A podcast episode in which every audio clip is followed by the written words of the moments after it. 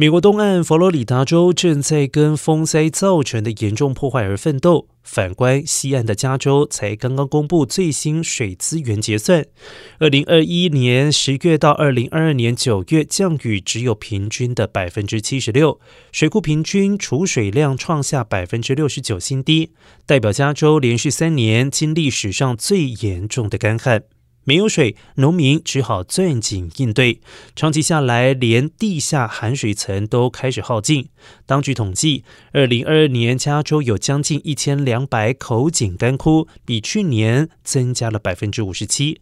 此外，有高达百分之六十四的水井水位低于正常的水准。